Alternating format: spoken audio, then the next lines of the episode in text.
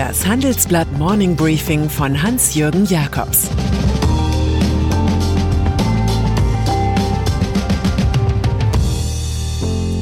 Guten Morgen allerseits.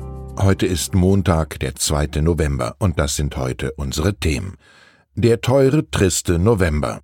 Studie wertet Elektroautos ab und Flaschenpost für Oetker. Endrundenstimmung vor dem Lockdown. Zum November hat Erich Kästner einst geschrieben, was man besaß, weiß man, wenn man's verlor. Willkommen im aktuellen Kulturpausenmonat. Der Teil-Lockdown könnte die deutsche Wirtschaft mehr als 19 Milliarden Euro kosten. Das hat das Deutsche Institut für Wirtschaftsforschung errechnet. Fast 6 Milliarden fallen allein in Gastronomie und Hotellerie an. Corona-Optimisten hoffen auf Freiheit zu Weihnachten, Corona-Pessimisten lauschen Christian Drosten, der sagt zu Ostern werde die Pandemie noch nicht vorbei sein. Erst einmal hatte das Land am Wochenende mit dem Endrundeneffekt zu tun, also dem Drang, noch einmal richtig die Trommel zu schlagen. Die Polizei beendete Partys, in München sogar einen Kindergeburtstag mit 100 Gästen. Ich weiß nicht, wie Sie das erlebt haben, aber bei mir war schon am Freitag der Oscar-nominierte Film und morgen die ganze Welt im Kino für die nächsten Tage ausgebucht, genauso wie der etwas gehobene Italiener an der Ecke. Die Stimmung war wie am Vorabend der Prohibition. Aus Protest gegen das verordnete Gaststätten aus hatten die Besitzer der legendären Berliner Kneipe ständige Vertretung Spitzenpolitikern zunächst Hausverbot erteilt. Später sind sie dann zurückgerudert, nachdem Beifall aus der falschen Ecke kam. Kampf um die amerikanischen Swing States. Die letzten Stunden vor der US-Präsidentenwahl sind gefüllt mit Umfragedeutereien. Landesweit führt Joe Biden mit zehn Punkten vor Donald Trump. Auch in den entscheidenden Swing States liegt er meist vorn. Aber es ist knapp in Michigan, Wisconsin, Pennsylvania und Florida. Irritierend ist nur, dass Trump nach einer aktuellen Umfrage von Seltzer in Iowa mit 48 zu 41 Prozent führt. Die anderen Institute dagegen sehen Biden mit einem kleinen Vorsprung. In der Vergangenheit hat Seltzer oft richtig gelegen. Überschätzen die anderen beiden? Trump redet schon davon, sich frühzeitig zum Sieger erklären zu wollen. Den Ausschlag könnte am Ende die Corona-Lage geben.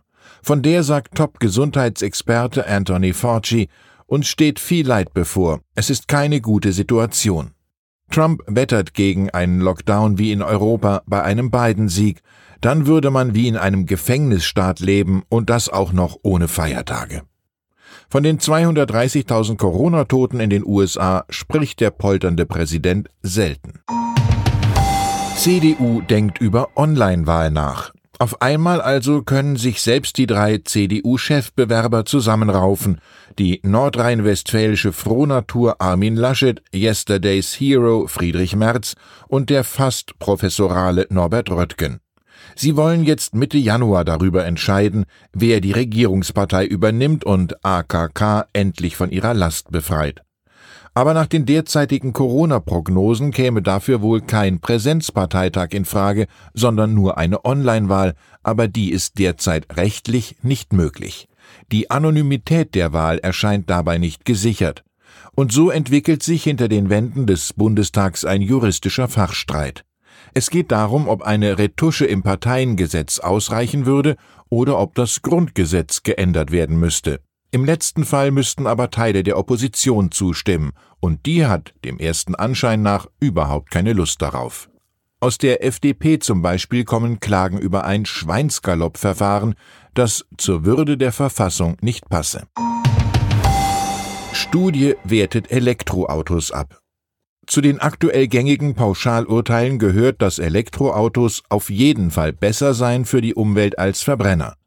Kommt darauf an, sagt jetzt der Verein deutscher Ingenieure in einer Studie, die uns vorliegt.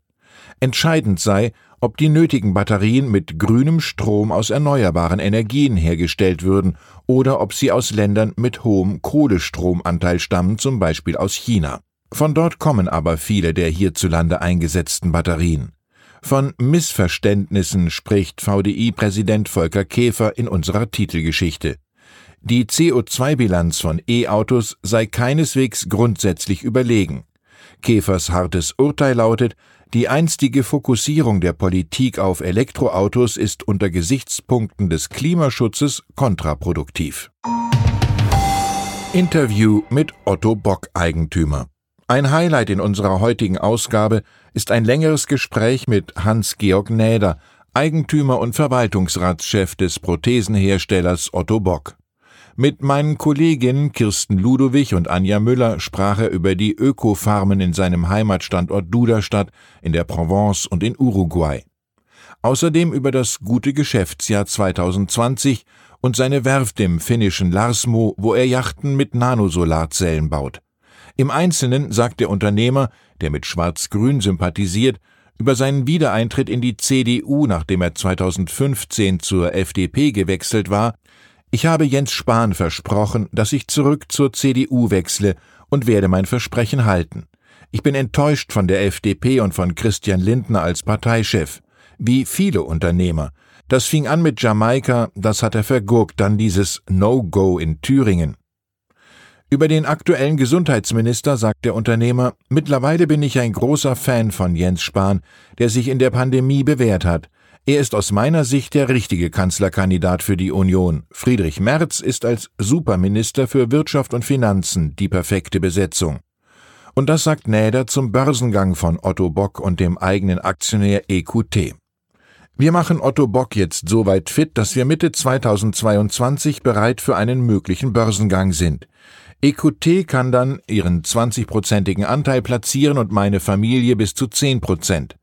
Einige Familienunternehmer sind sehr wertkonservativ, dazu gehöre ich nicht. Über Bankenkredite hätten wir nie so wachsen können. Ich orientiere mich an börsennotierten Firmen wie Sartorius und Simrise, zu deren CEOs ich engen Kontakt halte und die ebenfalls aus Südniedersachsen kommen. Der Otto Bock-Chef hätte auch das Niedersachsenlied zitieren können. Wir sind die Niedersachsen, sturmfest und erdverwachsen. Mittelstandspräsident Ohoven ist tot. Der deutsche Mittelstand hat viele Vertreter, aber keiner war in den letzten Jahren so schillernd wie Mario Ohoven. Er hat gerne viele Kleinunternehmer um sich geschart, gerne aus dem Finanzvertrieb. Der ehemalige Anlageberater war von 1998 an Präsident des Bundesverbands mittelständischer Wirtschaft und hat in der Politik immer wieder Eindruck gemacht. Auch deswegen, weil er pointierte Meinungen jenseits des Mainstreams vertreten hat. Bei ihm wurde zwangsläufig die politische Bühne zur Showtreppe. Über Ohovens Verkaufstalent hat seine Ehefrau Ute einmal gesagt, er könnte sogar den Eskimos Kühlschränke verkaufen. Ohoven habe Großes für die mittelständische Wirtschaft geleistet, bilanziert Wirtschaftsminister Peter Altmaier. Der begnadete Netzwerker ist am Samstag bei einem Verkehrsunfall auf der A44 nahe Düsseldorf im Alter von 74 Jahren tödlich verunglückt. Neuer Roman von Julia Deck. In diesem traurigen November hilft womöglich ein täglicher Tipp zum Lesen, Hören und Sehen. Ablenkung in der Virennot. Den Anfang macht Privateigentum, der dritte Roman der französischen Schriftstellerin Julia Deck aus dem Verlag Klaus Wagenbach. Deck projiziert gewissermaßen die Kämpfe und Konflikte aus John Updikes Ehepaare in die Jetztzeit, und zwar in eine Pariser Vorortstraße mit schicken neuen Ökohäusern. Dort stirbt erst die Katze, dann der Hund, schließlich wohl auch eine Frau mit Kind und am Ende ganz sicher die Liebe. Die famose Autorin folgt der École de Minuit, die Realität aus Zusammenhängen konstruiert. Hier zerlegt sie den falschen Traum eines verunsicherten Bürgertums vom eigenen Häuschen. Denn es gibt zwar viel Grün und eine ewige Baustelle, aber nicht genug Platz, damit jeder so leben kann, wie er will. Und dann ist da noch der Bielefelder Oetker-Konzern. Der hält es mit der Parole Wirtschaft ist Krieg, die der gestrige Tatort aus Stuttgart propagiert hat. Vor einigen Jahren konnte das Unternehmen mit seinen 40 Biermarken wie Jever oder Radeberger das Start-up Flaschenpost aus Münster noch nicht übernehmen. Also hat es ihm einfach mit dem eigenen Lieferdienst Durstexpress Konkurrenz gemacht. Aber mit dem Kopiekapitalismus ist jetzt Schluss. Oetker kauft jetzt doch das innovative Unternehmen Flapo, das in 23 Städten aktiv ist. Angeblich soll der Kaufpreis bei einer Milliarde Euro liegen. Details werden heute veröffentlicht. An dem Übernahmeprojekt war zuletzt der Fonds Hedosophia beteiligt, der auch von Michael Bloomberg finanziert wird. Das Schlusswort zu dieser teuren Flaschenpost hat Arthur Schopenhauer. Das Geld gleicht dem Seewasser. Je mehr davon getrunken wird, desto durstiger wird man. Ich wünsche Ihnen einen angeregten Start in diese aufregende Woche. Es grüßt Sie herzlich Ihr Hans-Jürgen Jakobs.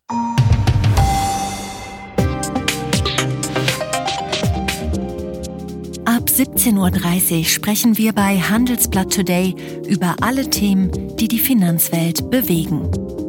Integrität und Zuverlässigkeit sind der Schlüssel zu einer erfolgreichen Vermögensverwaltung. Anlegern ist es wichtig, dass ihr Geld sinnvoll, nachhaltig und erfolgreich investiert wird, um den Erfolg auch an nachfolgende Generationen weiterzugeben. Dieses und andere Themen präsentiert von unserem Initiativpartner, der Hypo Vereinsbank Private Banking. Das war das Handelsblatt Morning Briefing von Hans-Jürgen Jakobs, gesprochen von Peter Hofmann.